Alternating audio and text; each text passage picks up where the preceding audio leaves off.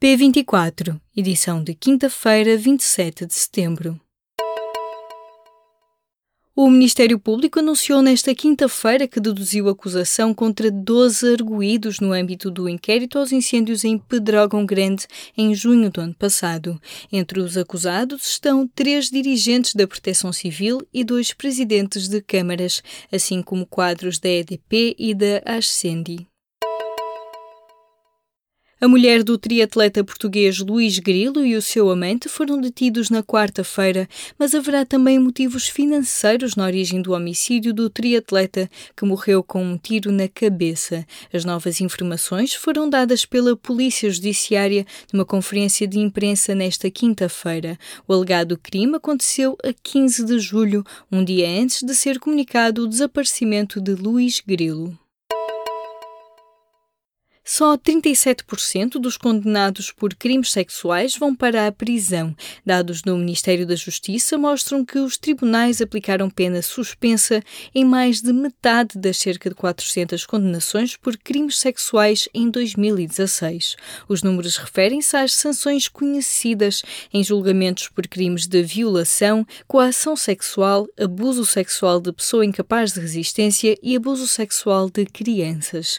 Uma decisão recente do Tribunal da Relação do Porto confirmou uma pena suspensa para dois arguídos condenados por abuso sexual, alegando que não houve danos para a vítima que estaria inconsciente quando foi violada. A divulgação do acórdão tem causado indignação e já levou 400 pessoas a um protesto no Porto na quarta-feira. Há mais protestos marcados para Coimbra na quinta-feira e em Lisboa na sexta-feira. Há gestores da Associação Montepio que têm salários de banqueiros. A manter-se a tabela salarial em vigor, o próximo presidente da mutualista, que será eleito nos próximos meses, vai ganhar mais de 400 mil euros brutos por ano. Os 12 gestores de topo do grupo Montepio, que inclui a Caixa Económica e a Associação Mutualista, custaram quase 8 milhões de euros aos associados no ano passado. Já são três as mulheres que acusam de abuso sexual Brett Kavanaugh, o juiz nomeado por Donald Trump para o Supremo Tribunal norte-americano. Nesta quinta-feira, o Senado dos Estados Unidos ouve Kavanaugh e uma das suas acusadoras, Christine Ford. Entretanto, nas redes sociais, há uma onda de solidariedade para com as vítimas. Através da hashtag WhyIDidn'tReport, várias mulheres explicam porque é que não apresentaram queixa de assédio ou abuso sexual no momento dos factos. O Euro 2024 vai ser na Alemanha. A votação foi realizada durante a reunião do Comitê Executivo da UEFA, na sede do organismo regulador do futebol europeu na Suíça. A candidatura alemã venceu a da Turquia na corrida pela organização do Euro 2024. As sondagens dizem que as regiões mais pobres do Brasil são um reduto contra o avanço eleitoral de Jair Bolsonaro, candidato de extrema-direita. Mas no Nordeste brasileiro, até esta muralha dá sinais de abrir algumas brechas por causa do sentimento de insegurança e do conservadorismo social.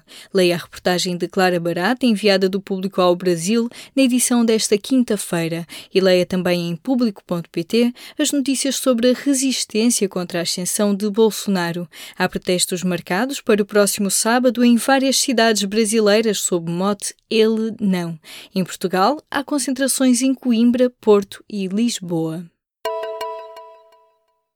O reitor da Universidade de Lisboa, António Cruz Serra, alerta para o facto de o governo estar pela primeira vez a quebrar o contrato de confiança que assinou com a universidade há dois anos. Em entrevista ao público e à Rádio Renascença, garante que não ficará calado perante a suborçamentação, diz que as praxes não se combatem com proibições e promete que usará todos os recursos disponíveis para aumentar o número de residências.